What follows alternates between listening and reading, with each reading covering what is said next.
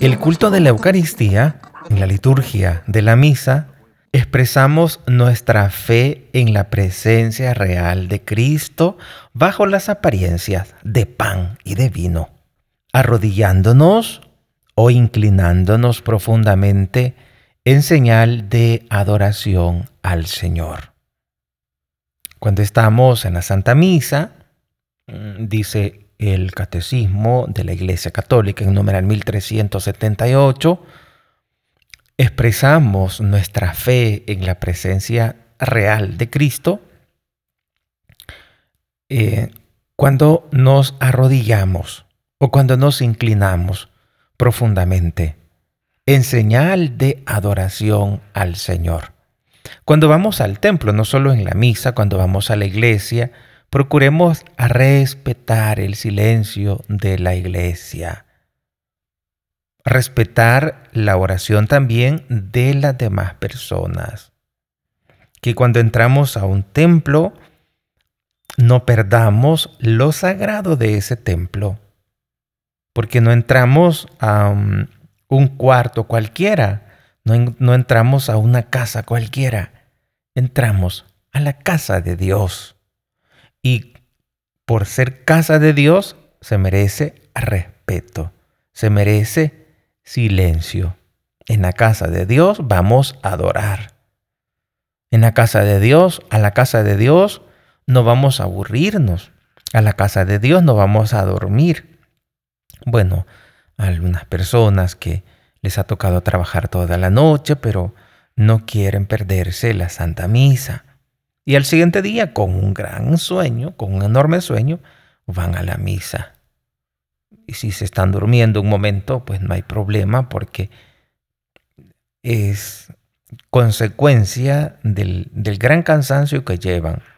Pero imaginémonos el, caso de aquella gente que va a la iglesia y que se está durmiendo porque un día anterior se desveló viendo alguna serie, se desveló haciendo cosas que no eran necesarias. Cuando vamos a la misa tenemos que llevar la mejor disposición. No solo una disposición meramente desde la razón, sino una disposición también corporal, es decir, que el cuerpo vaya mm, relativamente descansado, eh, si es posible, si es posible.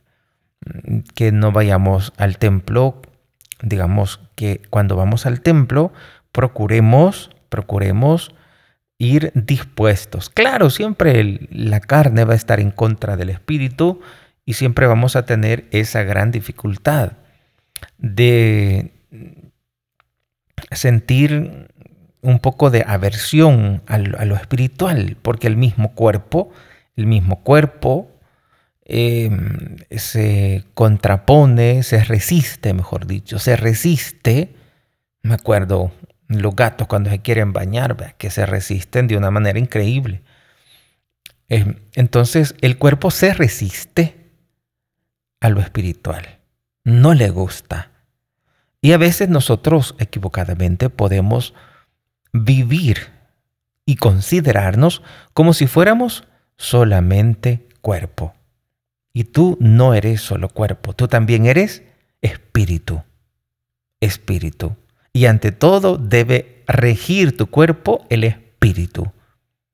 No permitas que el cuerpo sea tu Señor.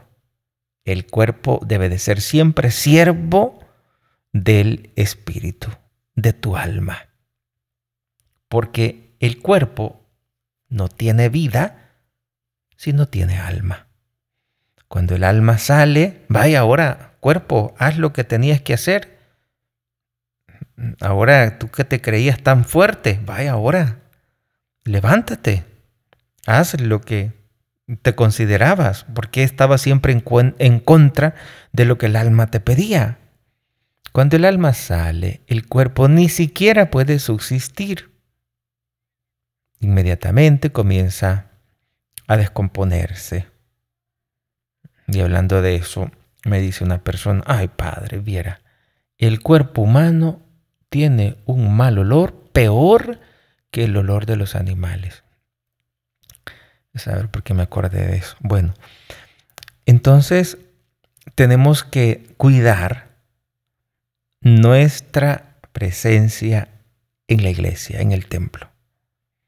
Adorar a ese Dios que está realmente presente en el sagrario, en Eucaristía. El culto de la Eucaristía tiene que ser para nosotros de gran importancia porque estamos ante la presencia real de Dios.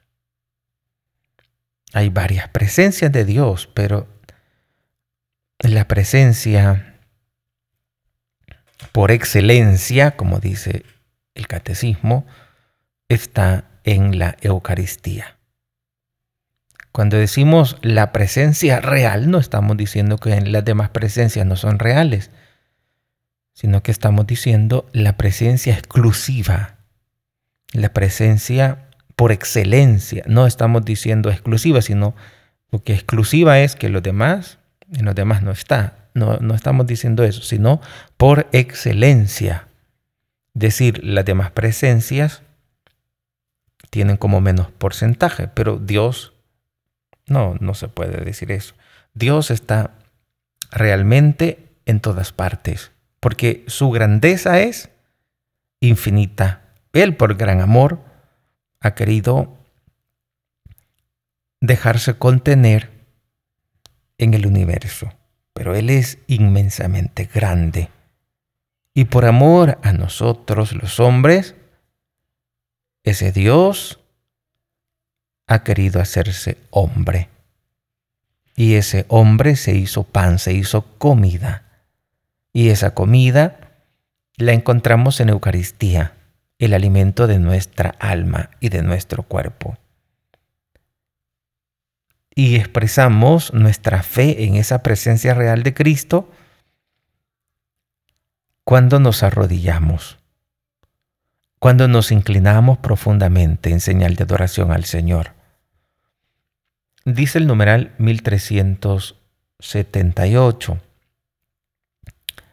La Iglesia Católica ha dado y continúa dando este culto de adoración que se debe al sacramento de la Eucaristía no solamente durante la misa, sino también fuera de su celebración conservando con el mayor cuidado las hostias consagradas, presentándolas a los fieles para que las veneren con solemnidad, llevándolas en procesión.